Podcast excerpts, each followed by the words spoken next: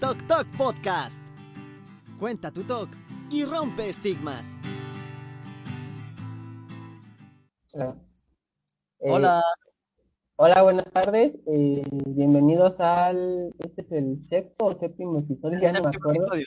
Séptimo Séptimo episodio. de- del podcast de, del podcast de Talk Talk. Eh, en, este, en esta ocasión vamos a platicar sobre el talk y el crecimiento personal. Y Fer nos va a hacer una descripción muy detallada, ya que, bueno, tiene eh, tiempo estudiando sobre el tema. Pues, qué mejor oportunidad que él nos comente un poco más a detalle sobre, sobre este tema que es muy importante, ¿no? ¿Tú cómo lo ves? Sí, muchas gracias, amigo. En esta ocasión no contamos con la, con la presencia de Joy, pero esperamos poder estar a la altura sin ella y hacer un buen episodio.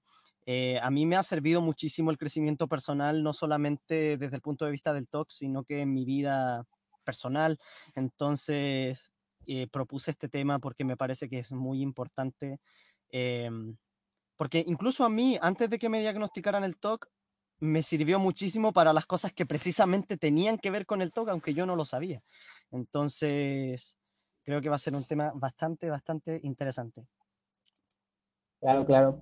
Entonces, eh, si me lo permiten, vamos a compartir la pantalla para dar, la introducción. Tú me dices que nada más agrego la pantalla, ¿verdad? Sí, no, pero ya no fue porque se supone que eso tenía que ser al principio. Primero partía con el intro y luego nosotros, pero ya, ya comenzamos, entonces ya no importa. Ya, ya ni modo, una disculpa. Pero no, bueno, te preocupes, no te preocupes, amigo. Voy a... Ay, ¿cómo de...? a- aquí. Perfecto. Ya lo voy a cerrar. Y... Bueno, te- tendríamos que partir definiendo lo que es el crecimiento personal. El crecimiento personal tiene muchas eh, definiciones porque va a depender de, de la persona. Eh, por ahí estuve conversando... ¡Joy! Estuve conversando con, con, con amigos y amigas que también están en esta onda del crecimiento personal y les dije, oye, ¿qué es el crecimiento personal para ti? Y una amiga me dijo algo muy interesante y fue con lo que yo más me quedé, que es un proceso en el que uno crece. Entonces, el crecimiento personal o el desarrollo personal o la superación personal es la capacidad que tenemos las personas de aprender de nosotras mismas.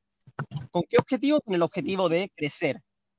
Y desde ese lugar de aprendices, afrontar los nuevos desafíos de la vida con nuevas perspectivas. ¿A qué, a qué nos referimos con nuevas, con nuevas perspectivas? Por ejemplo, nosotros nos enfrentamos a ciertas dificultades durante toda nuestra vida y siempre las enfrentamos de la misma manera según las herramientas que tenemos. Pero en el crecimiento personal nos invita a crecer y considerar otras perspectivas. Entonces nosotros enfrentamos esta- esto- estos nuevos desafíos considerando estas nuevas perspectivas. Y como dice Marco Antonio Regil, que es mi maestro, mi mentor de crecimiento personal, el crecimiento personal es un deporte de valientes, porque a lo largo de él es necesario ir a los lugares más profundos de nuestro ser, allí donde quedaron ancladas y bloqueadas emociones y recuerdos que generan dolor, que es algo que nos pasa a nosotros con el TOC.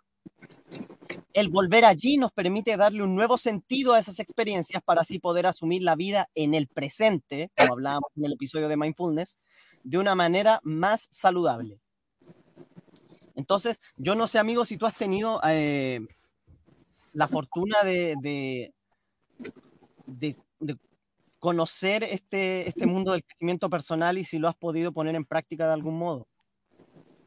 eh, bueno, lo conozco a grosso modo, en verdad nu- nunca he, digamos, tenido la oportunidad como tú de, de adentrarme eh, en eso, eh, salvo sobre todo lo, más básico, ¿no? Publicidad, este, comerciales, etcétera, ¿no? Cosas así, pero bueno, en particular, así como ya bien estudiado y enfocándome en eso, no, no he tenido la oportunidad.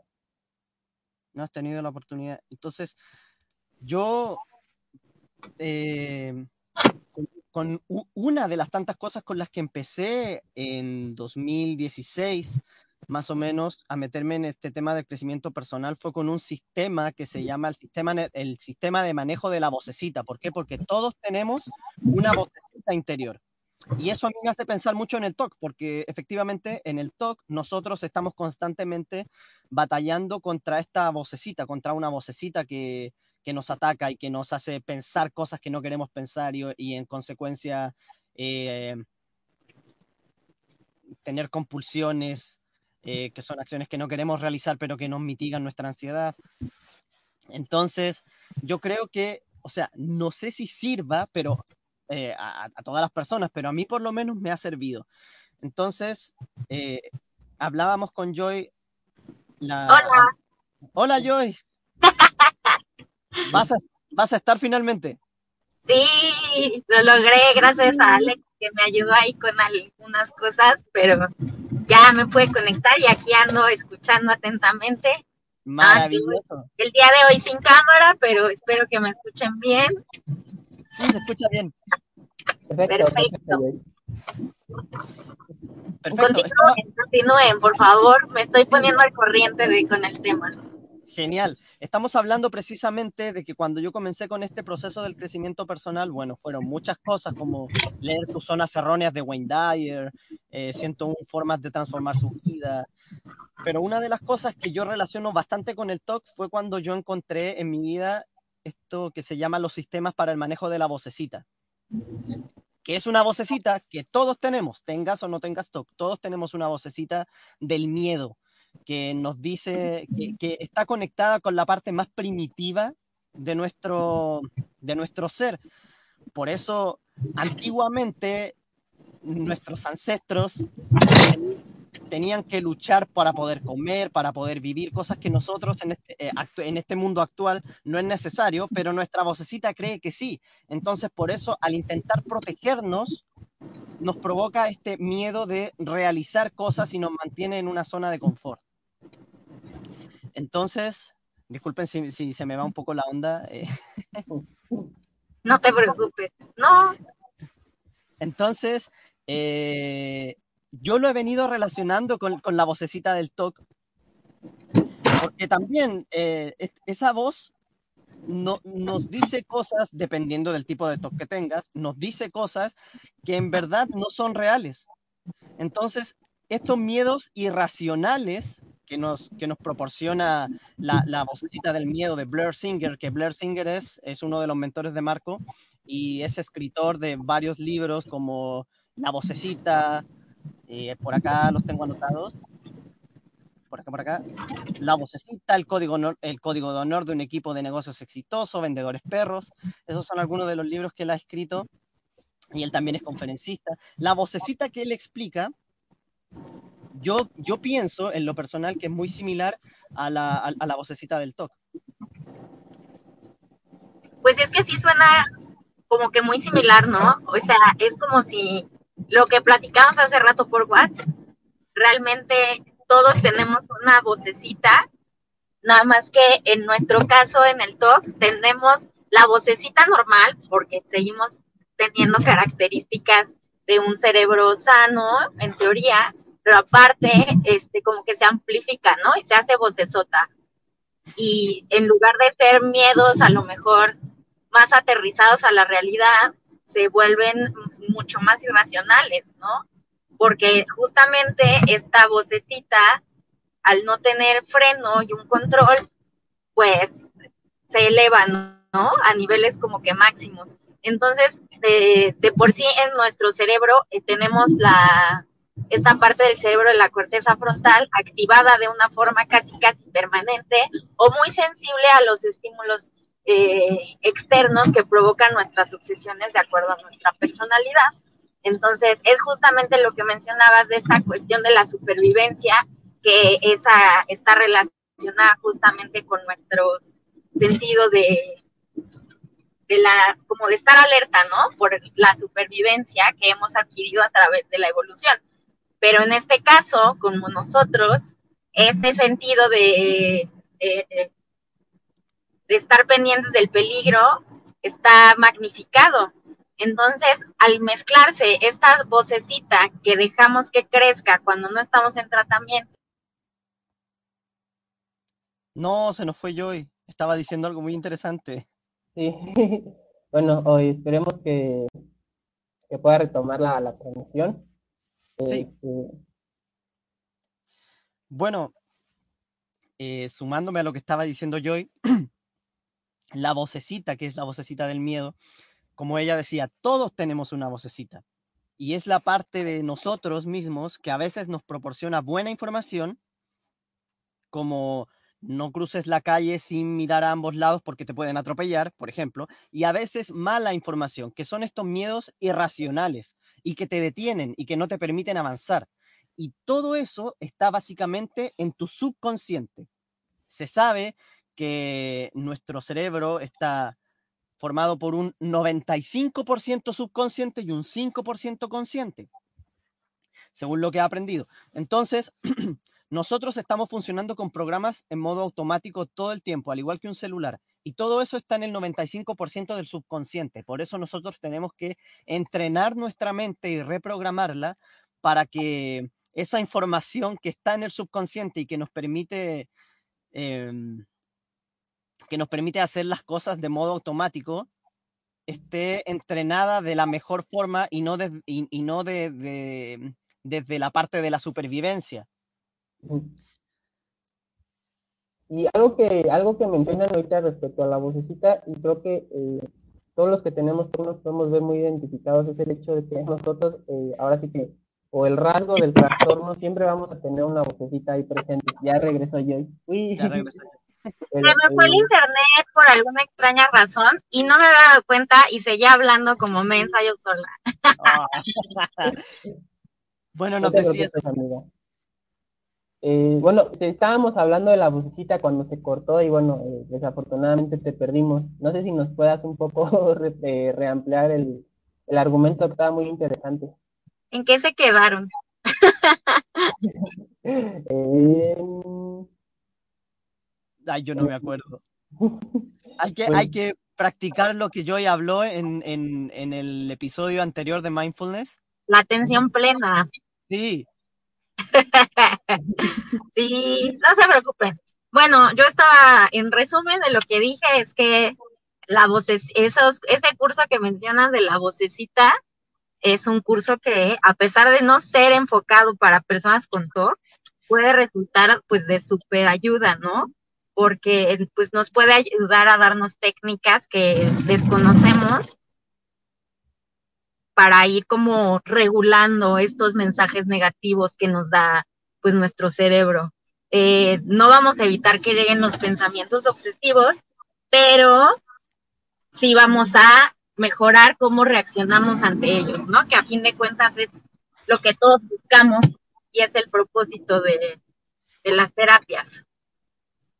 sí, y de Ah. hecho, me acuerdo de una vez, Joy, que tú dijiste que había una forma de escribir, o sea, no una forma, había una, una especie de, un ejercicio que te hacían en la terapia de escribir tus pensamientos y de aceptarlos de una manera tan ridícula que te generara risa.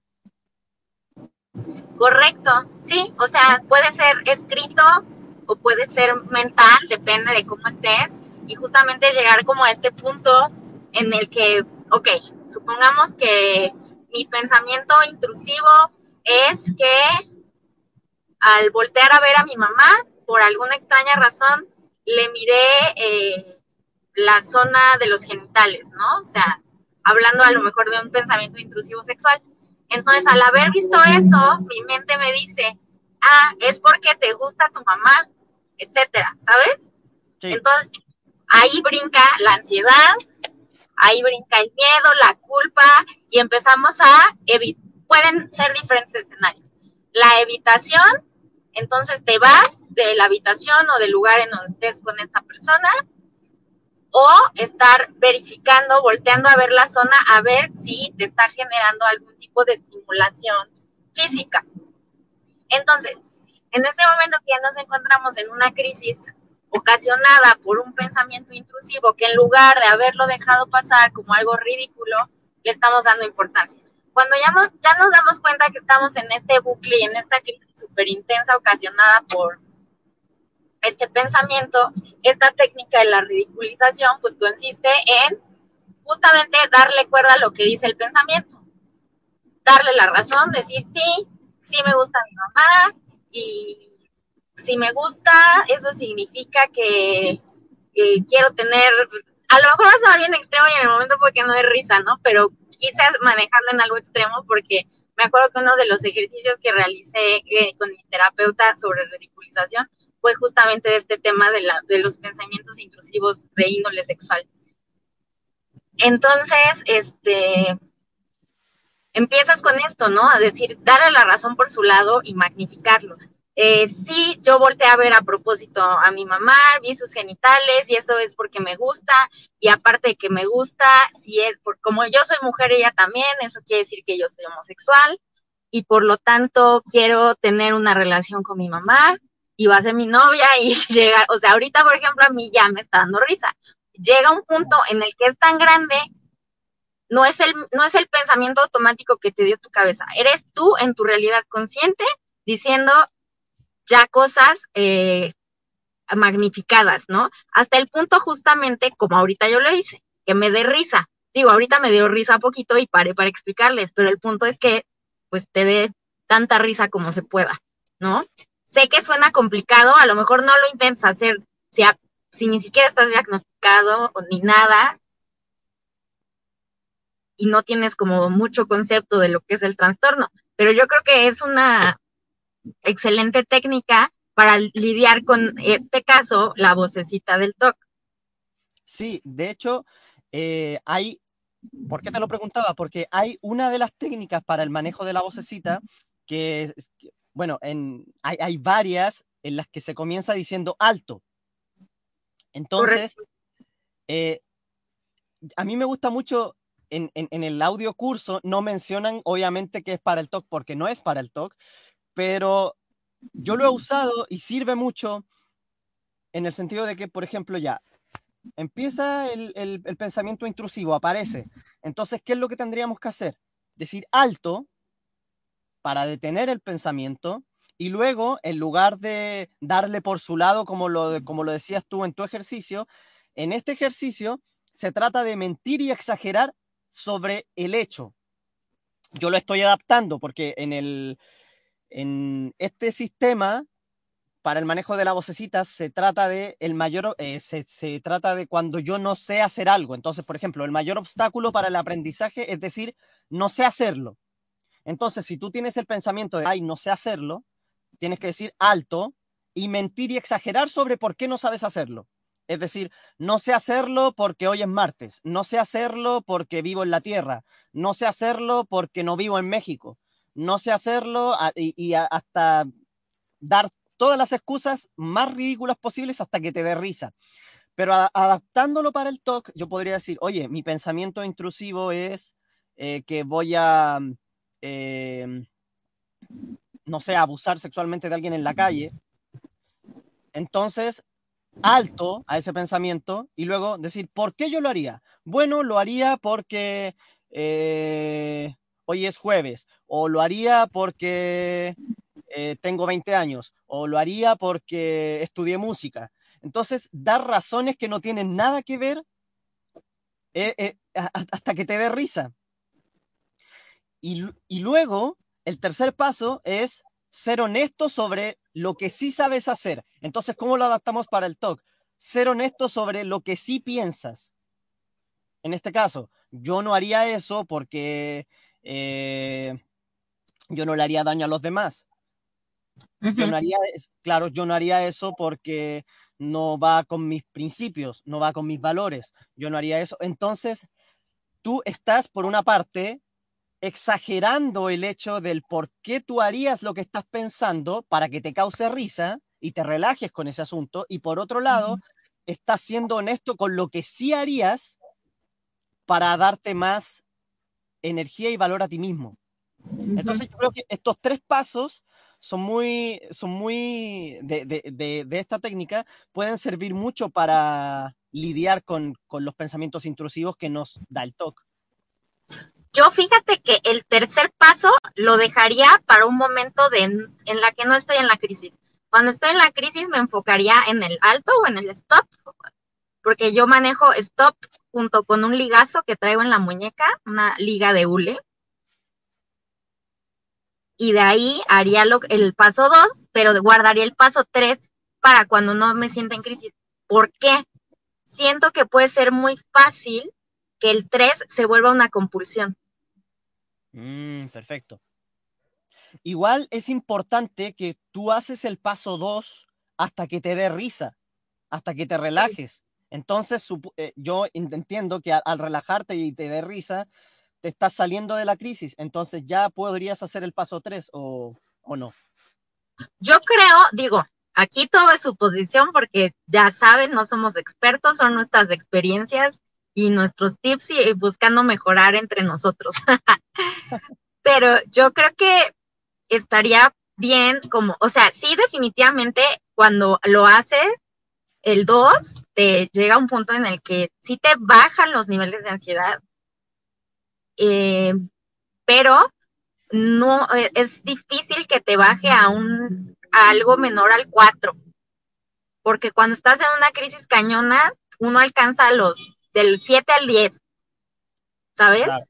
Sí. Entonces, yo creo que el momento para hacer el paso 3 sería cuando digas, estoy en un máximo de 2 de ansiedad, este, justo para evitar que se vuelva compulsión y que en un rato libre como de crecimiento que digas, ponerlo, yo por ejemplo me pongo alarmas en el que a lo mejor ahí me recuerdo que tengo que hacer algún ejercicio, evalúo cómo me siento en niveles de ansiedad para ver si ese ejercicio lo puedo hacer. Por ejemplo, si es una EPR y estoy con una ansiedad este, considerable, bueno, pues digo, pues aprovecho y hago la exposición, porque a veces si mis niveles son muy bajos, sí la puedo hacer, pero a veces hasta puedes pasar los 45 minutos intentando hacer tu EPR y sí me llegó a pasar que hasta me termino quedando dormida, ¿no? Digo, esas sesiones son padres, ya no hiciste EPR, pero ¿por qué no lograste el impulso suficiente de la ansiedad.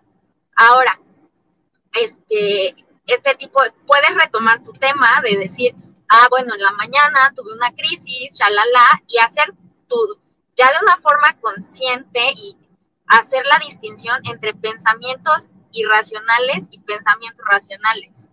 Y ahí ya entraría, todo lo irracional fue el pensamiento que tuviste de, soy capaz, quiero abusar eh, de alguien en la calle y ya, pero ahí ya tú tienes que distinguir por qué ese pensamiento es irracional. O sea, lo irracional sería simplemente ese pensamiento. ¿Y por qué sería racional? ¿Sabes? O sea, el pensamiento racional es Fernando, Joali o Alex, de acuerdo a sus valores y de acuerdo a sus deseos, no sería capaz de hacer esto. ¿Sabes? Y aquí, mira, Pumuki está preguntando, ¿pero esa técnica funciona realmente? Mira, lo que yo te puedo decir es que eh, esta no es una técnica para el TOC.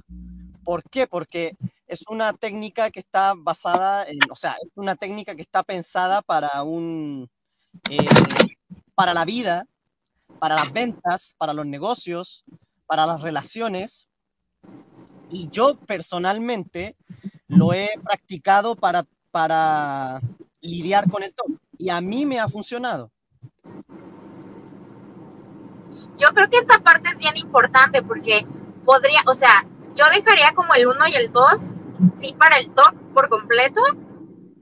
El 3, te digo, para un momento de no crisis, pero sí el ejercicio para utilizarlo en la vida diaria en cosas que no tengan que ver con el TOC. Justamente trabajar el crecimiento personal, aparte de tu tratamiento contra el TOC. ¿Por qué? Porque de modo que nos, en, medida que nosotros trabajemos en el crecimiento personal, vamos a ir aumentando nuestra autoestima, que es uno de los puntos que se ven más afectados cuando padecemos TOC. ¿Por qué? Porque tanto pensamiento intrusivo horrible que tenemos nos hace dudar de quiénes somos realmente. O sea, ataca nuestros valores, ataca nuestra esencia, nos hace perder la realidad de lo que realmente somos, queremos y, y añoramos. Entonces, el llevarlo de la mano y el aplicar estas técnicas en ejemplos como los que acaba de dar Fer, yo creo que es primordial, o sea, básico.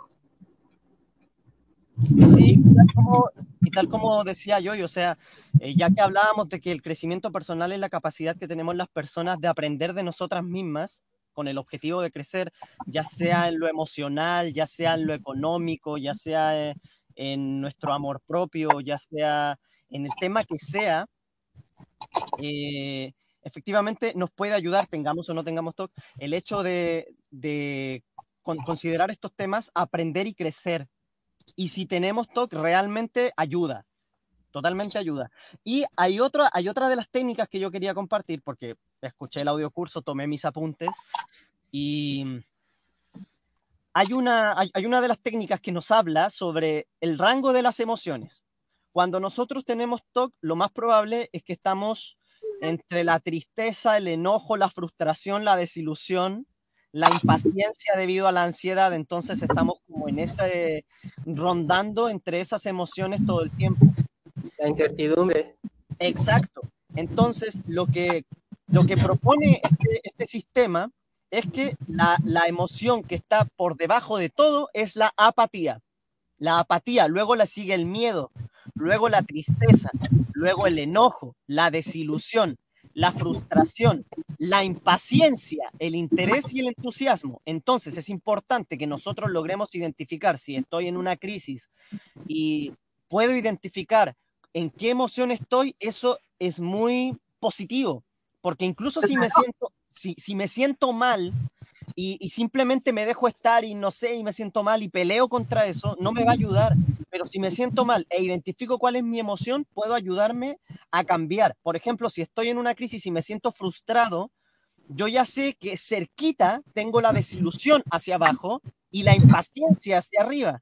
Entonces yo digo, ¿cómo me gustaría sentirme en este momento? Si yo me siento frustrado y digo, no, yo me quisiera sentir entusiasmado, la verdad es que es difícil porque me siento frustrado y estoy a uno, dos, tres emociones de, distancia, pero sí me puedo sentir impaciente. Entonces, de a poquito, identificando en qué emoción estoy, yo puedo cambiar de emoción e ir acercándome a la que realmente quiero estar. Y eso podría ser un buen, un buen ejercicio para practicar cuando nos sentimos mal. Yo estoy de acuerdo, esta parte se me hace súper importante porque, pero también creo que va muy de la mano en medida de qué tanto nos conocemos. Si no te conoces lo suficiente, ni conoces el abanico de diferentes emociones que existen, va a ser difícil que ubiques cómo estás, porque no sabes eh, quién eres, ni cómo te sientes, ni qué provocó que te sintieras así. Solamente a lo mejor dices, me siento de la chingada, me siento mal, pero no sabes ni por qué, ni qué, ni ponerle nombre a la emoción. Y hago mención esto del abanico de las emociones, por ese, acuérdenme por favor, mi psiquiatra me compartió hace ya tiempo una hoja con emociones. Y cuando me dijo que íbamos a ver ese tema en la, en la sesión, eh, yo dije, ok, sí, pero pues mm, fue como, pues, me preguntó, ¿sabes cuántas emociones existen? Y yo así de, pues sí, o eso creo, ¿no? Pues ya sabes, ¿no? Enojo, tristeza, felicidad, así, ¿no? Bueno, me dio una hoja como con 40. ¿Y yo qué? O sea, exacto. ¿Y quién conoce eso? Entonces, pero está padrísimo porque es tan preciso que realmente va a ayudar a que vayas entendiendo y conociéndote tú. Entonces, si trabajas por una parte con el crecimiento personal y por otra parte con la psicoeducación para conocer todas las emociones, así como otras cosas que existen, pues eso te va a ayudar pues como un arma más a tu recuperación. Sí. perdón chicos, ahorita que estabas comentando yo respecto a las emociones, me acordé de la película Intensamente, la película de Pixar. Sí. Ah, sí, es hermosa creo que son cuatro emociones, ¿no? Y están eh, adentro de la, cabeza de, esta chica, de esta niña, y a través de ellos la, la manejan como un centro de comando, ¿no? Y sí, prácticamente así es, o sea, yo me acuerdo que la primera vez que la vi sí me gustó mucho y todo.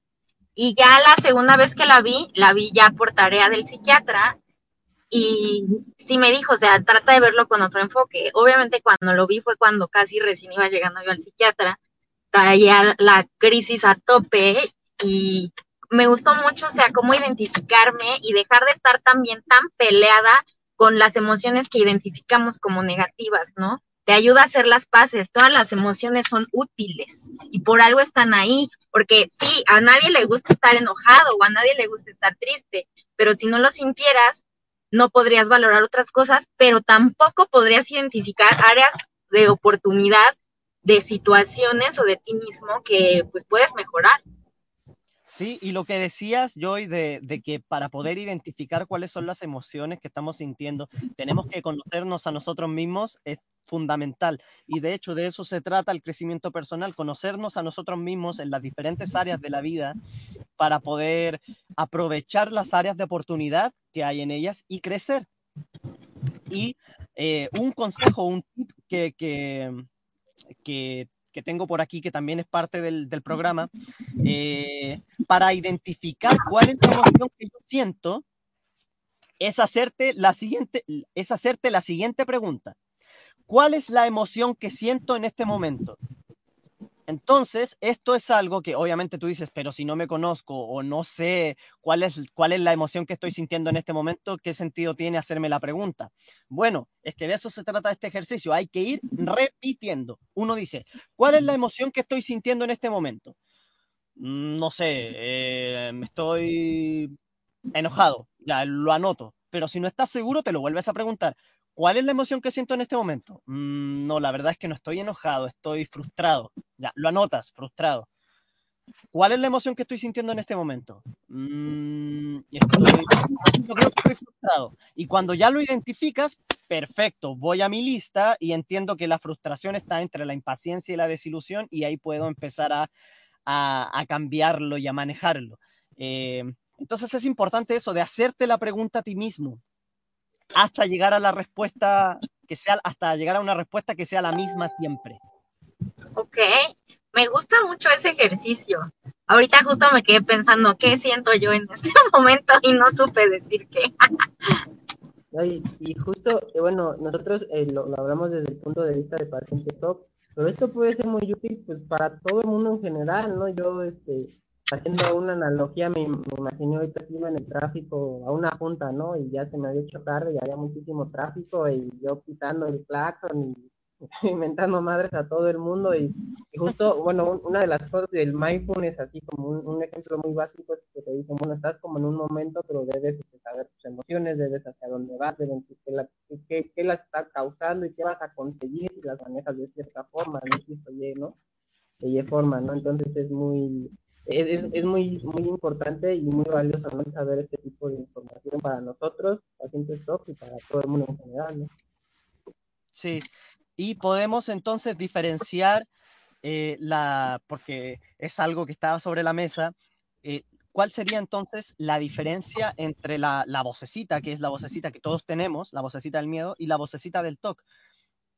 Eh, la vocecita, como decía, creo que en un momento en que yo no estaba, a veces nos proporciona buena información, como el hecho de que si vas a cruzar la calle tienes que, tienes que mirar para ambos lados y no te van a atropellar. Si viene alguien que te quiere asaltar, la vocecita te dice, corre, es una buena información. Pero también hay, pero la vocecita también te proporciona eh, mala información, que son miedos irracionales. Entonces yo creo que en ese punto se encuentra con la vocecita del TOC porque la vocecita del TOC, como es el, nombre que le estamos poniendo ahora, eh, son miedos irracionales que no tienen sentido. Entonces, en el TOC siempre va a ser irracional. En cambio, esta otra vocecita a veces sí nos da buena información y a veces mala. Entonces yo creo que por ahí va la diferencia y la similitud. No sé qué piensas, sí. Sí, yo creo que sí, o sea, está chistoso porque tantos tienen como muchas similitudes como las diferencias marcadas, ¿no? Pero sí es importante que lo aprendamos a distinguir. Sí, y a ver, a ver, a ver, a ver. Eh, ay, no. Aquí hay algunos comentarios, chicos. A ver. hay, hay, algunos comentarios, chicos. a ver, échalo. Estabas viendo, Fer. Eh, aquí nos pregunta Pumuki. ¿Probaron el método de Wim Hof? No conozco a Wim Hof, la verdad. Vamos a preguntarle a San Google. Sí, a ver, ¿qué nos dice Google de ese método? A lo mejor nos puedes este, dar alguna algunas referencias como que respecto al Sí, en los comentarios nos puede escribir ahí un poquito de lo que sabe. igual para compartirlo con la gente que lo ve ahorita y con la gente que lo ve eh, más adelante. Sí, aquí dice el método de Wim Hof trasciende tus límites, activa todo tu potencial. Se oye interesante. Sí, se, se oye, se oye bastante interesante. Y, y- y- Bueno, el asunto es que esta, esta pequeña personita que, que está en nuestra cabeza y que le llamamos nosotros la vocecita y la vocecita del en- eh, para efectos de- del podcast y de nuestra eh, situación, de nuestro trastorno mental, creo que eh, tenemos que encontrar todas las herramientas necesarias para poder combatirla y en el crecimiento personal de verdad que hay mucho que nosotros podemos sacar de ahí para nuestro propio crecimiento personal, tengamos o no tengamos TOC, y también podemos adaptar ciertas técnicas para poder eh, enfrentar el TOC. Sí, yo coincido. Y es- eso, eso, la verdad yo he leído y sé poco de esta parte de crecimiento personal y metodología, pero de lo que nos has contado y lo poco que sé, creo que pues sí nos puede resultar bastante útil. E incluso ponernos un paso arriba que muchas personas, ¿saben? Que es una de las cosas que podemos agradecerle al TOC, porque gracias a un trastorno mental, entre tanto que está buscando uno buscar sentirse mejor y sentirse mejor, uno prueba de todo, ¿no? Y a veces te lleva a caminos súper padres como este, el crecimiento personal, que cuánta gente realmente se mete a ello porque piensa que ellos también piensan que están perfectos, porque no tienen un padecimiento eh, grave, por así decirlo, ¿no?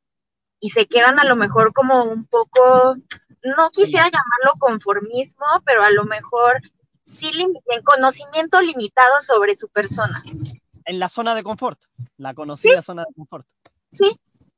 Sin Sí, hay- saber que están en una zona de confort, o sea, Exacto.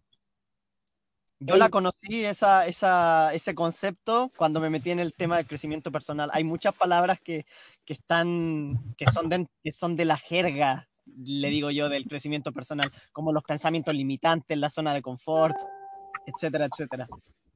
Ay, perdón chicos, justo, eh, bueno, lo, comentamos muy a menudo, justo el tratamiento del TOC, como puede ser el mindfulness, este, aprender a reaccionar ante nuestras emociones, saber que no somos nuestros pensamientos y realmente escuchar lo bueno y lo malo como lo estamos diciendo de la crítica. Entonces, como dice yo, si realmente todas las personas tuvieran esa herramienta para aprovecharla y para utilizarla, bueno, eh, yo creo que este sería, yo creo que este sería un mundo mejor, la verdad. totalmente. Sí, por eso hay que, hay que aprovechar. Y no se trata de, de crecer simplemente en un área. Yo, aquí me estoy saliendo un poquito del talk, pero em, si, si ustedes lo pueden relacionar de alguna forma y me lo dicen, sería genial. Hay una, eh, bueno, hay diferentes corrientes y hay muchos mentores que lo dicen de una forma y otros que lo dicen de otra, pero ah, de quién sigo, a quién sigo yo, a Marco, él lo explica como un trípode. A ver si yo por acá tengo uno. Sí que la vida tiene estas tres patitas que son la salud financiera, la salud emocional y la salud física. Entonces, si yo, si yo trabajo solamente en mi salud financiera, tengo mi patita aquí, pero no tengo estas otras dos, me voy a caer. O si tengo salud financiera y salud física, voy a cojear. ¿Por qué? Porque también me falta la salud emocional. Entonces hay que eh, trabajar en cada una de esas patitas para que podamos estar, tener una, una base sólida para poder avanzar. Y eso yo creo que nos ayuda totalmente en el también. Sí, y no, no nada más con el TOC, eh, yo creo que en general con todo lo que dice, eh, bueno, lo que está diciendo, lo que estás comentando ahorita respecto a lo que comenta Marco Antonio Regil, es muy cierto y lo vemos muy a menudo, ¿no? Eh, ¿Cuántas personas tienen una capacidad o son muy, o tienen mucha abundancia en cierta, digamos, en cierta patita, pero a la vez carecen de otra? Y eso hace que todo el núcleo, que toda la pirámide se le quebra así, pues no esté complementada, ¿no? A menudo vemos personas este, en, este sentido que tienen muchos recursos económicos, que tienen muchos, este, son, son empresarios exitosos, etcétera, pero bueno, padecen de una depresión y una ansiedad terrible, o por el contrario, vemos personas que, que quizás no tienen una buena salud física, pero sí una buena salud mental, y bueno, es poner ahí las tres puntos, este, digamos, eh, en perspectiva, ¿no? Pero eh, hay un, no sé si es un dicho o un proverbio, bueno, no, eh, creo que griego, donde dice que en mente, como es mente sana en cuerpo sano, ¿no? Algo así. Sí, sí. Entonces, eh, sí, por ejemplo, los, los deportistas eh, o los entrenadores utilizan mucho esta, eh, sobre todo este último tema, ¿no? De cuerpo mente sana para que todo el, el individuo como tal, bueno, desde que está haciendo deporte en la adolescencia o para, para, los que están, para los que van a ser deportistas profesionales, para que crezcan integralmente, no nada más ahora sí que como atletas, sino también como personas, ¿no? Así es, amigo. Oye, y no sé si les gustaría escuchar el audio de, Gerardo que nos, que nos facilitó hoy, en donde él también hace una reflexión acerca de cómo podemos relacionar el crecimiento personal con el TOC y cómo nos puede ayudar. Sí, sí, sí.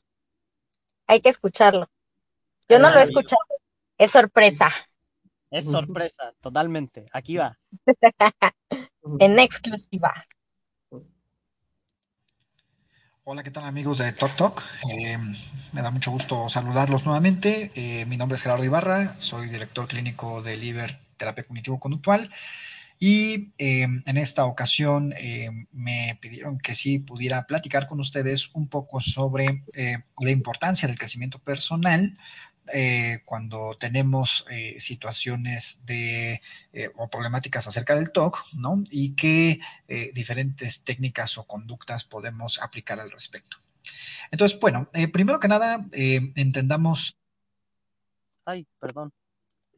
Constancias que, que nos pongan el ambiente, ya sea que nos desarrollamos en el trabajo, en la escuela, en la familia, etcétera. Cuando hablamos o cuando tenemos presente un problema de TOC, pues por supuesto es, es esta variable que eh, puede ponernos en jaque en diferentes situaciones de la vida. Y que a pesar de que tengamos TOC, eh, hay que saberlo, eh, podemos tener un desarrollo personal, psicológico, emocional, social, bastante aceptable. ¿eh? Hay personas que, yo tengo en terapia que eh, pues de repente eh, ven el TOC como si fuera una maldición o como si fuera algo que, este, que les ha pasado a destruir la vida. Y déjenme decirles que, pues obviamente hay veces en las que parece ser que así es, ¿no? Que, el TOC es una, como algún tipo de maldición o castigo que, este, que sirve para torturar a la gente.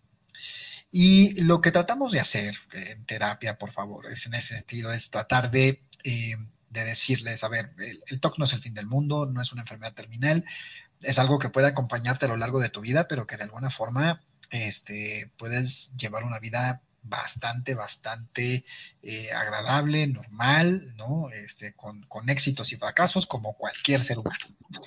Ahora, eh, muchas de las cosas que los psicólogos eh, ponemos eh, atención en, cuando hablamos de desarrollo personal o de crecimiento personal es decirles a las personas que eh, hay que tener un sentido de por qué hacemos las cosas. Uno de los elementos que ayuda a la persona a tener un crecimiento personal es saber por qué hace lo que hace. Y a veces eh, eh, el TOC, hablando específicamente de este problema, nos puede eh, derivar en diferentes problemáticas, ¿no? O sea, nos puede derivar en diferentes situaciones que nos hace confundirnos de decir, oye, pero pues, ¿por qué me pasa esto? ¿Por qué me pasa aquello?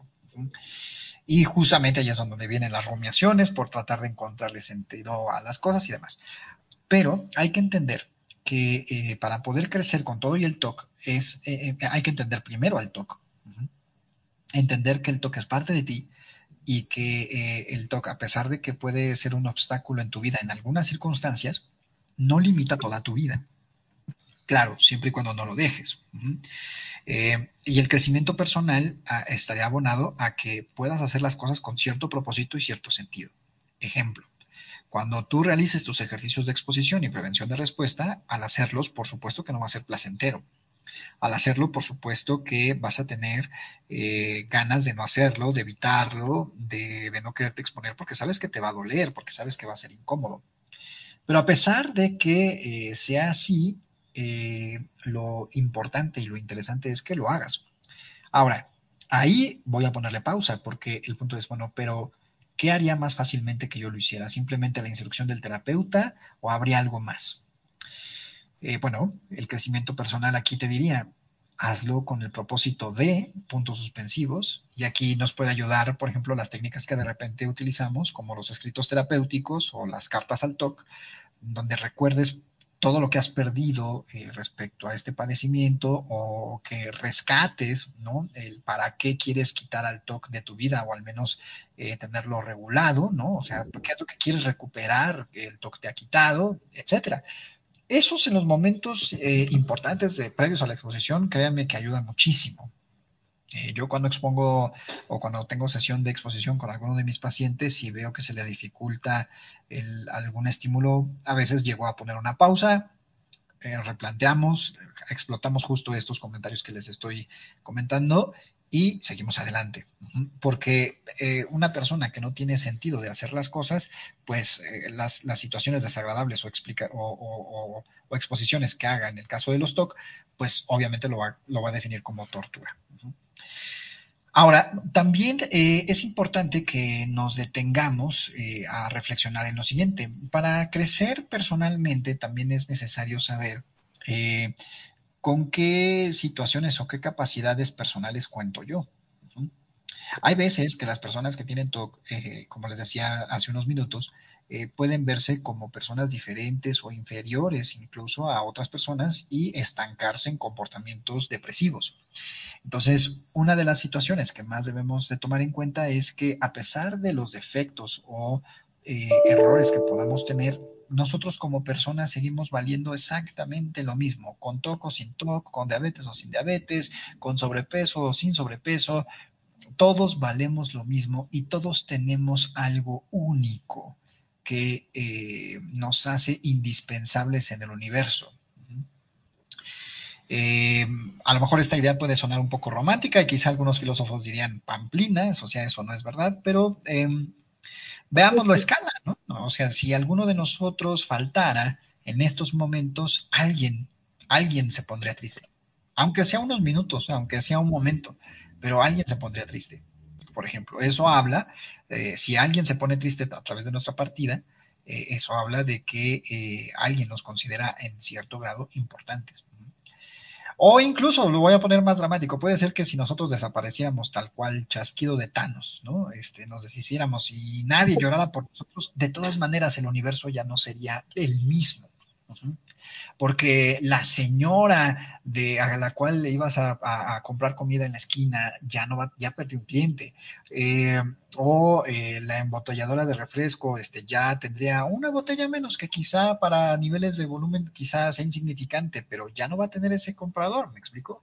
Es decir, hay una alteración, un efecto mariposa que dirían algunos otros, estas formas de pensar, eh, que se generaría a nuestra falta. Y entonces, gran parte de lo que nos puede dar sentido o que nos puede eh, recobrar el, propósito del crecimiento personal es que somos únicos. Nadie, nadie es igual a nosotros y, nadie es mejor que nosotros. Somos diferentes. Eso es, eso es, eso es lo que hace rica la vida, que tenemos una gran diversidad de seres humanos. Aunque nos parezcamos y tengamos cosas iguales por esencia de ser humano, eh, por supuesto que tenemos factores únicos que nos distinguen unos de otros. Y ya para terminar esta pequeña reflexión, em, justamente eh, lo que cada vez que en el caso del TOC buscas eh, combatirlo, eh, te estás acercando a lo que algunos filósofos dicen como la feliz perfección. ¿Qué quiere decir esto? Em, hay algunas formas de pensar que dicen que el ser humano, dentro de sus funciones de vida, está el perfeccionarse y que eso está dentro de eh, nuestra naturaleza ya dictado, porque por algo nos desarrollamos fuera del vientre materno de vida. Por algo eh, somos la única especie que su cerebro termina de desarrollarse eh, finalmente este, hasta a la edad de los 21, 22, por alguien, por ahí si bien nos va. Eh, quizá algunos después de esa edad siguen sin desarrollarse, pero bueno, eh, vaya, por lo general todos nos terminamos de desarrollar cerebralmente por ahí de los 21, 22. Eh, eso nos habla de que eh, las personas estamos en una mejora continua desde la naturaleza, desde lo biológico, ¿no? ¿Por qué no desde el sentido más trascendental o del sentido más psicológico, eh, está dentro de nuestro, insisto, código natural el mejorar. Y por eso el hecho de que tú puedas fabricarte una mejor versión de ti para mañana, hablaría de un curso natural de las cosas, ¿no? Hablaría de un curso natural de la vida humana. Eh, y esta perfección nunca se acaba. Nunca se acaba, para eh, siempre quedaremos incompletos, pero eso, eso pasará porque somos seres finitos, ¿no? Y al final del día, em, al ser imperfectos, jamás llegaremos a una perfección absoluta, pero sí a mejoras. Y esas mejoras nos pueden hacer que la vida sea más disfrutable, que la vida la veamos de otros colores más allá del que las vemos actualmente. ¿no? El tener apertura hacia otro tipo de, experiencias nos enriquecerá y obviamente eh, generará en nosotros diferentes estados de ánimo que eh, en, su, en su mayoría eh, pueden, pueden ayudarnos a salir adelante a las adversidades.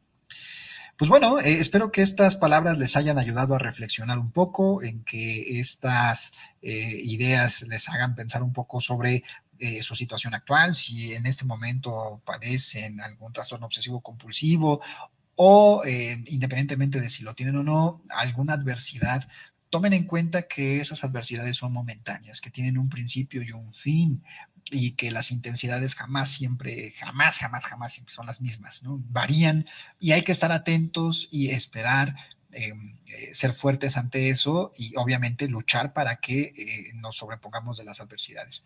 Nada, nada viene gratuito, entonces yo les invitaría a que se mantengan firmes y dignos, como diría Máximo Meridio en la película del gladiador, firmes y dignos para que los cambios lleguen. ¿Sale? Pues cuídense mucho y nos vemos en la próxima. Excelente. Dijo algunas cosas que mm, yo me sentí identificado. Por ejemplo, cuando yo entender que a veces las personas nos sentimos mal y nos quedamos ahí y todo es culpa del exterior y, culpamos al exterior.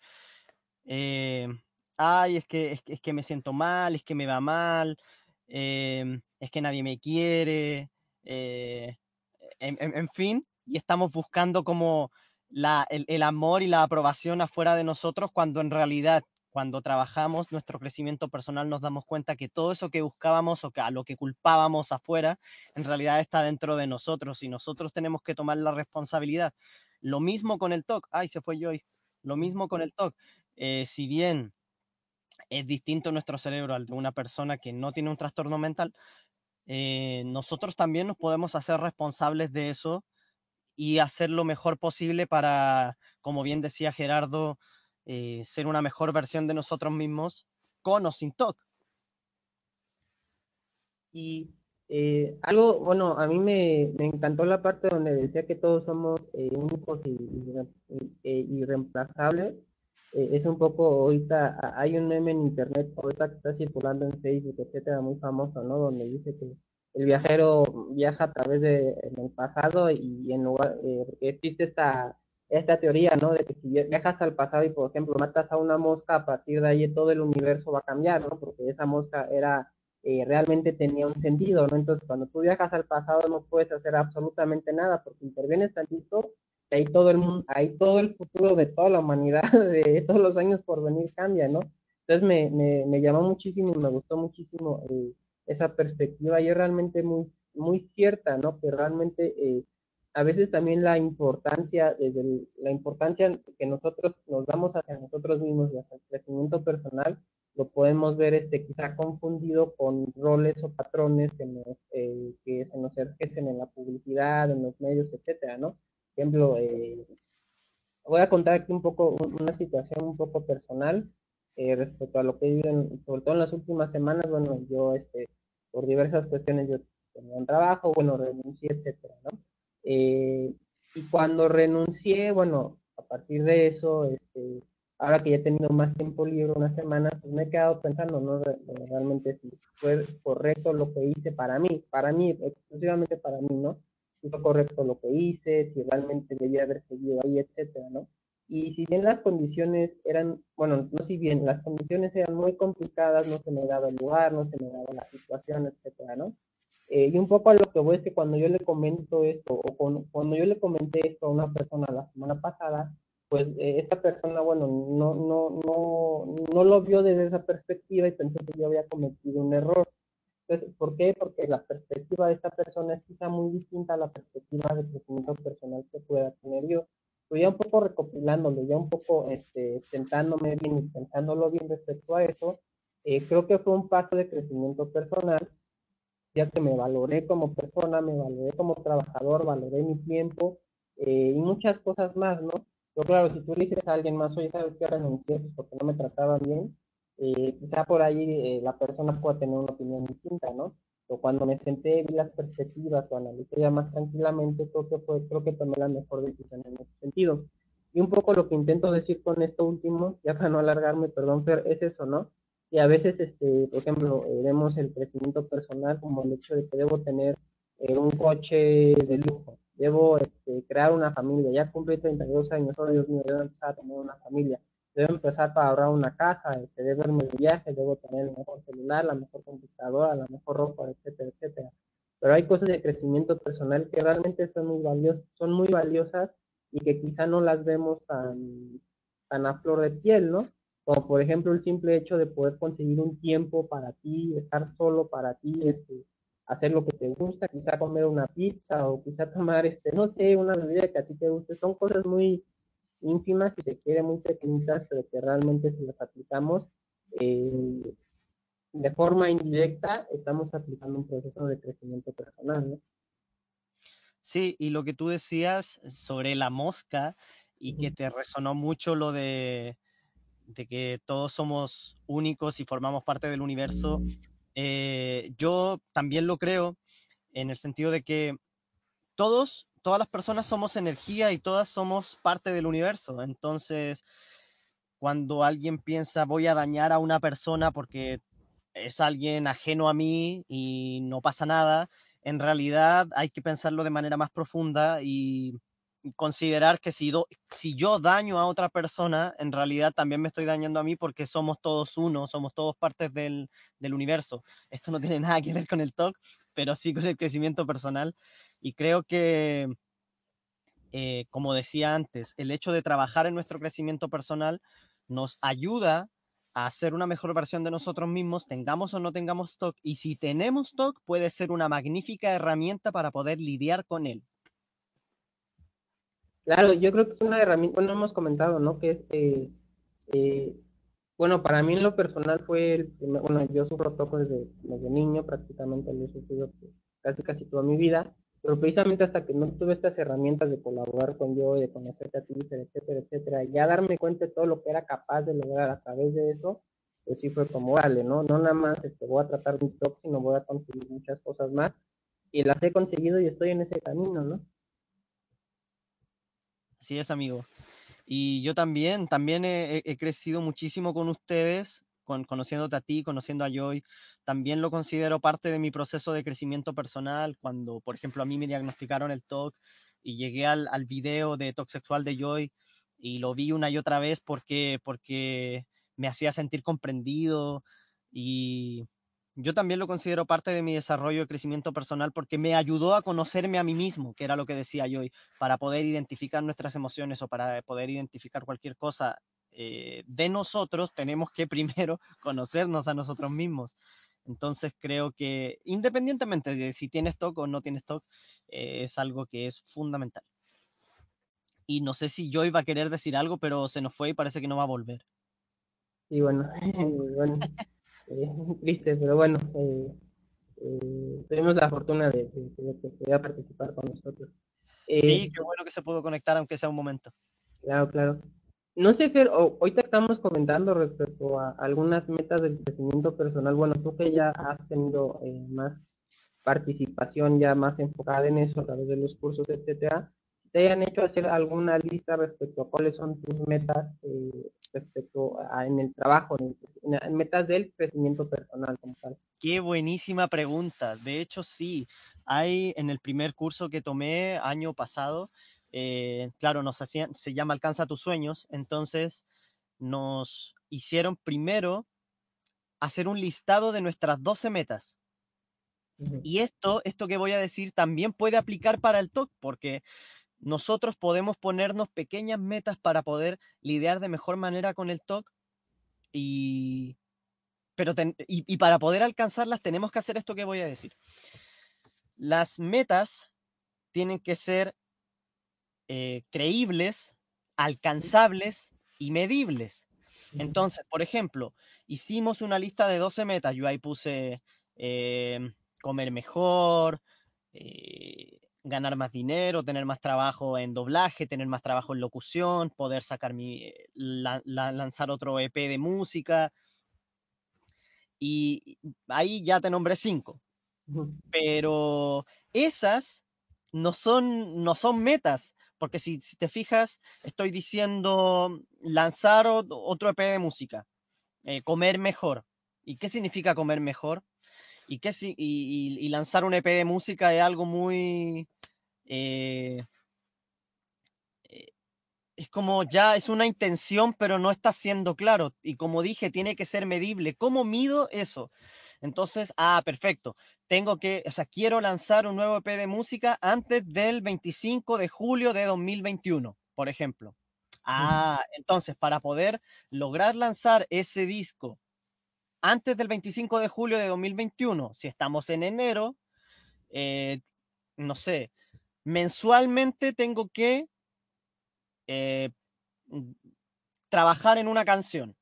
Para poder trabajar en una canción mensualmente, semanalmente tengo que hacer otro tipo de cosas y de manera diaria tengo que hacer otra cosa. Entonces, ahí se convierten las metas, eh, estas 12 metas que, que nos hicieron hacer en el curso, en metas SMART o sea, metas inteligentes que tienen que ser eh, medibles, alcanzables, como decía. Entonces, tienes que poner una fecha, tienes que, por ejemplo, si tu meta es bajar de peso, eh, quiero bajar de peso, quiero bajar 5 kilos en 3 meses. Ah, perfecto. Si quieres bajar 5 kilos en 3 meses, serían 2, 4, 6. Pongámosle 6 kilos, mejor 6 kilos en 3 meses. Tienes que bajar eh, por mes. Exacto. Entonces, a, eso voy. Y una, una, buena meta con el TOC, por ejemplo, podría ser, eh, voy a hacer los ejercicios que me da mi terapeuta eh, y, o, voy a ir cuatro veces por mes al, al, a terapia Ahorita que, ahorita que comentas de los ejercicios eh, que nos dan, que nos dan nuestro terapeuta, eso es, eh, ahora sí que es el pan nuestro de cada día, ¿no? Nosotros como, bueno, como pacientes y, también a la gente que se nos acerca a nosotros es de decir, híjole, realmente me pusieron un ejercicio muy difícil, no lo voy a poder hacer, o quizá hoy no lo hago porque me da flojera, o quizá este, no la veo necesidad de, de, hacer el perro y de exponerme porque, bueno, realmente no, no creo que sea tan importante.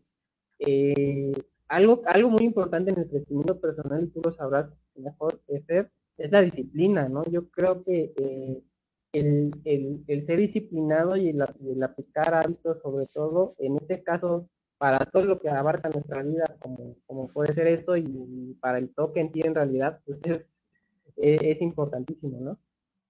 Sí, y lo que dijiste de no voy a hacer este ejercicio, bueno, no, no sé si terminé de, responderte lo de las metas, pero a mí me parece que es muy importante, tengamos o no tengamos TOC, ponernos metas que sean alcanzables, medibles, creíbles y que de la meta grande que tenemos anual, tiene que haber meta mensual, tiene que haber meta semanal, tiene que haber meta diaria y por eso el, tema de la disciplina, como tú decías, es muy importante, porque yo tengo que ser capaz de cumplir mis metas diarias para de esta forma alcanzar mis metas semanales, así alcanzar mis metas mensuales y así alcanzar mi meta anual.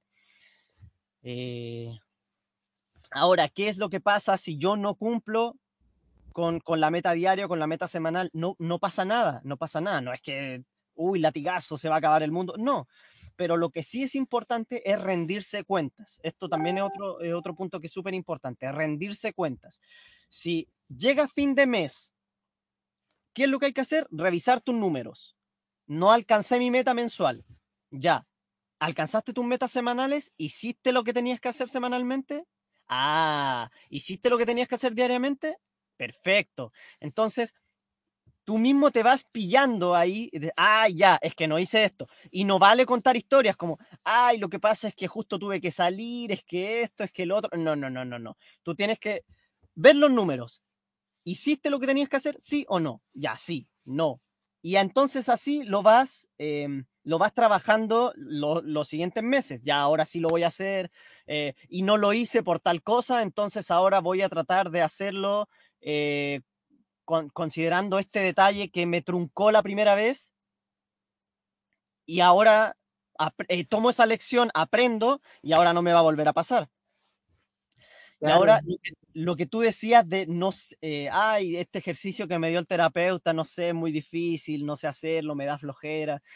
Eh, volvemos al ejercicio que, que, que, comentaba con Joy, el hecho de, de decir alto, ay, no sé hacerlo, alto y luego exagerar. En realidad, cuando nosotros decimos no sé, en general queremos decir no quiero o, claro, no quiero hacerlo en, lugar de no sé, porque seguramente tu terapeuta te explicó cómo hacerlo. Entonces, no es que no sepas, es que no quieres. Entonces, ahí lo que hay que hacer es decir, no puedo hacerlo porque, y ahí decir una tontería, no puedo hacerlo porque es de día, no puedo hacerlo porque me gustan los dibujos animados, no puedo hacerlo porque mi papá está en el campo, no puedo hacerlo porque me gusta la música, no puedo hacerlo, ahí es, tan absurdo que te da risa. Y luego decir, eh, ¿qué, ¿qué cosas sí sé hacer? Ya, sí me sé lavar los dientes, sí me sé vestir, sí, me sé, eh, sí sé comer, sí sé hablar. Entonces ahí sube tu energía y te sientes mejor preparado para poder hacer este, este ejercicio que te dio tu terapeuta. Claro, sí, porque bueno, las excusas, este, somos, bueno, todas las personas, ¿no? Somos, este, eh, excusas hay, son, las excusas son infinitas, ¿no? Entonces, sí. Sí, y de hecho es muy buen ejercicio escribirlas, escribir todas las cosas que se te ocurran, todas, todas, todas, las escribes y después las lees y hasta que te dé risa. Y eso es, muy bueno, es muy bueno porque la vocecita que, porque es la vocecita la que te da las excusas. Entonces la, la, vocecita entiende el mensaje que te está riendo de ella y ya no tiene poder sobre ti. Claro, sí, se vuelve tan, tan ridículo que este, ya literal ya no encuentras excusas. Por más que busques, dices, bueno, ya. sí. Sí, sí. Sí, es, y bueno, es, es, e, es, claro, ¿no? Y además de, además de bueno, el, nuestro tratamiento, como puede ser la exposición y respuesta, que en este caso estábamos hablando, también otra, otra terapia que yo, este, ahorita que estamos platicando, que yo, este, relaciono mucho, quizá me llegó este pensamiento, me, me llegó esa idea, no sé por qué, es la terapia del la de aceptación y, y compromiso, Fer donde tú estás dispuesto a hacer los, hacer los valores que el, el, el toque impide hacer, ¿no? Entonces, el crecimiento personal y eh, relacionado con el acto puede ir muy de la mano, ¿no? Claro, totalmente, amigo, porque eh, si tú estás, o sea, ya el hecho de aceptar es algo del, del crecimiento personal, o sea, la, la, aceptación personal. O en este caso, eh, ¿cómo me decías de qué se trata el acto? De la terapia de aceptación y compromiso aceptación y compromiso. Claro, se relaciona totalmente. O sea, para responder esta, esta pregunta que tenemos aquí en nuestro super documento, ¿nos puede ayudar a sobrellevar el TOC, el crecimiento personal? ¿Nos puede ayudar a sobrellevar el TOC? Totalmente, porque es un proceso de autoconocimiento, de autoaceptación, de autoperdón, de autoestima, como decía yo hoy, y todas esas cosas son cosas que nosotros como pacientes TOC tenemos que trabajar. ¿Por qué? Porque sentimos culpa por nuestras... Eh, por nuestros pensamientos y nuestras compulsiones. Sentimos culpa. Eh, nos cuesta perdonarnos. Eh, tenemos baja autoestima. nos cuesta, en, en, en, este caso, bueno, aceptarnos. Entonces creo que es, muy importante trabajar el crecimiento personal, como ya dije muchas veces, independientemente de si tienes o no TOC, pero acá estamos hablando del TOC, y nos puede ayudar si tenemos TOC, totalmente. No, bueno, yo creo que más que ayudar en ti, eh, bueno, claro, nos ayuda, perdón, pero yo creo que si, un poco eh, eh, resumimos todas las terapias y todo, todos los cursos, etcétera, que podemos llevar respecto al TOC, un punto que vamos a encontrar en todos es ese, el crecimiento personal como tal, ¿no? Sí. Bueno, de, hecho, mi psicóloga, ella tiene un canal de YouTube en donde habla de las emociones y de cosas y su terapia MDR. Y yo me he fijado mucho que ella tiene, o sea, es como muy de crecimiento personal su forma de hablar. Entonces, yo creo que no estamos muy alejados el crecimiento personal y la psicoeducación, como decía yo. No, yo creo que, y justo para el tratamiento del TOC, yo creo que van muy de la mano. E inclusive me atrevería a decir que el crecimiento personal es como un punto en común que vamos a encontrar en todos los tratamientos, terapias, claro, las indicadas, ¿no? Este, tratamientos, terapias, este, grupos de apoyo, etcétera, justo en un punto en común va a ser el crecimiento personal, porque dar un paso y ganarle una batalla al TOC es precisamente dar un paso hacia un crecimiento personal muy importante. Sí, de hecho, esto, este tema de la, de la vocecita que hablábamos al comienzo, eh, esta batalla, como tú dijiste ahora, es una batalla que todos los seres humanos eh, eh, tenemos a diario. Por ejemplo, en la mañana levantarse y decir, hoy tengo que ir al gimnasio, no, ya fui la semana pasada, ah, qué flojera, ya fui una vez, suficiente. No, vamos, vamos, tú puedes, levántate. Esa, esa batalla, en- obviamente no es la misma, pero es similar a lo que pasa con nosotros con el TOC, que también tenemos ese, mismo tipo de batalla en donde tenemos que luchar nosotros mismos contra, eh, con- contra esas ideas, esa vocecita. Entonces, eso, eso me, me- parece muy importante. Sí, claro, amigo. Sí, pues bueno, eh, creo que lo hemos resumido perfectamente en, en- en este podcast. Este, y bueno, ya lle- llevamos, eh, ya casi va a ser hora y cuarto. No sé si gustes agregar algo, pero este, bueno, desafortunadamente yo y ahorita ya no, ya no contamos con ella, Sí, pero se nos fue por ahí, pero bueno, eh, le agradecemos desde acá, te agradecemos muchísimo, sabemos del esfuerzo que, que, que estás haciendo para, eh, sobre todo, sabemos del esfuerzo que hiciste hoy para poder conectarte y te, te agradecemos muchísimo. sí, amiga, de verdad, muchas gracias por haber estado, aunque fuera un, un ratito con nosotros. Y bueno, esto ya lo va a ver después grabado. Mm, Te queremos mucho, Alex. Te queremos Y, mucho. Bueno, Fer, eh, no sé si gustes agregar algo. Creo que ya hemos, este, hemos tocado todos los temas que teníamos por hoy. Sí, sí, yo, mira, si, si hay algo que puedo agregar es, para terminar, eh, a mí el crecimiento personal me ha ayudado muchísimo desde, incluso antes de saber que tenía TOC. Y yo era una persona que se victimizaba mucho, era una persona que mm, siempre estaba deprimida, era una persona que, que siempre eh, culpaba a los demás, no adrede, así como, ah, tú, tú, tú. No, pero inconscientemente ya sabemos que el, mayor porcentaje de, nuestro, de, de nuestros poderes están en el 95% del subconsciente. Eh, claro, culpaba a los demás, justificaba, negaba. Entonces, esa, esa es, otra, es otra del crecimiento personal. Yo no justifico, no niego y no culpo. Eso es tomar responsabilidad. Entonces, eh, me ha ayudado mucho y los insto a que si, si no tienen TOC, sigan el camino del crecimiento personal, aprendan de ustedes mismos, crezcan, mejoren como personas y si tienen TOC, de verdad que es una herramienta muy, muy útil. Se los digo yo que tengo TOC y, y he seguido el crecimiento personal desde hace ya cuatro años. Así Claro. que de, de verdad que sí, y, y- y espero que lo que hablamos hoy les sea de utilidad, que al- alguno de los, de los sistemas, de los consejos que dimos les sirvan. Yo estoy, yo estoy muy seguro que sí, este, por ahí eh, tenemos inclusive en el podcast tenemos algunos fans ya, este, ya muy, eh, muy regulares ¿no? en este podcast y bueno, les agradecemos y bueno, en todo el proyecto de Top Top. Este, yo también me quedaría con eso, me quedaría con, eh, tú, tú comentaste ahorita los tres puntos, ¿no? Sobre el hacerse responsable de las cosas, donde a partir de ahí el crecimiento personal creo que es, es, es, es pues es- se evidencia, ¿no? Es, es como un resultado muy tangible, ¿no? El, el hacerte responsable de las cosas como tal.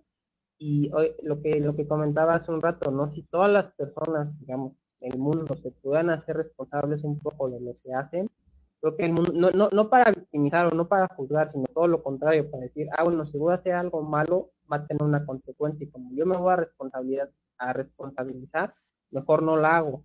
Entonces, eh, yo a veces yo batallo mucho eh, en relaciones cuando las personas no tienen esta capacidad de ver más allá de, eh, sus visiones o de sus, o de sus intereses, etcétera. Yo batallo mucho con eso, ¿no? Y una de las cosas que he aprendido también del crecimiento personal es que si bien yo me tengo que hacer responsable de, mis cosas, también tengo que escuchar a los demás, ¿no? Para que a partir de ahí, bueno, esto ya como trabajando a forma de comunidad, sino que consigamos cosas, ¿no? Entonces, si uno mismo, eh, eh, ahora sí que el crecimiento personal es como poner una semilla en el mundo para que el mundo sea mejor, aunque estemos, aunque lo estemos, aunque lo estemos aplicando nada más para nosotros mismos, ¿no? Entonces, eh, si ustedes lo pueden aplicar y, incitan a las otras personas para que también lo practiquen, este, creo que también estamos poniendo un poco de granito de arena para que todo, para que el mundo pueda ser un lugar mejor, ¿no? Sí, así es, amigo. Y hay muchos libros, audiolibros, hay cursos, hay podcasts como este, hay conferencias, hay clases gratis, hay de todo, hay de todo ahí. Solamente tienen que buscar y van a encontrar muchas herramientas muy, muy útiles. Y los tres puntos que tú mencionaste sobre hacerse responsable es no niego, no culpo, no justifico. Esos son los tres puntos importantísimos. Eh, hacerse responsable. Claro, claro. Entonces, eh, amigo, bueno, antes de terminar, eh, les queremos recordar que el próximo 30 de junio vamos a tener un pregunta y responde respecto a las diferencias entre el trastorno obsesivo compulsivo y el trastorno obsesivo compulsivo de la personalidad. Un poco, bueno, los términos ahí nos podemos hacer un poco bolas, pero si ustedes a veces ven a una persona que es muy, eh, muy, eh, muy rígida en su sistema, muy, eh, es muy, por ejemplo, le encanta tener todo en orden, le encanta tener todo limpio, eh, digamos, tiene características de TOC, pero a la vez ven que ella no sufre como nosotros sufrimos, y a veces nosotros nos preguntamos, bueno, ¿por qué, este, ¿por qué ese pensamiento me hace sufrir tanto, no? Si realmente no puedo ser así.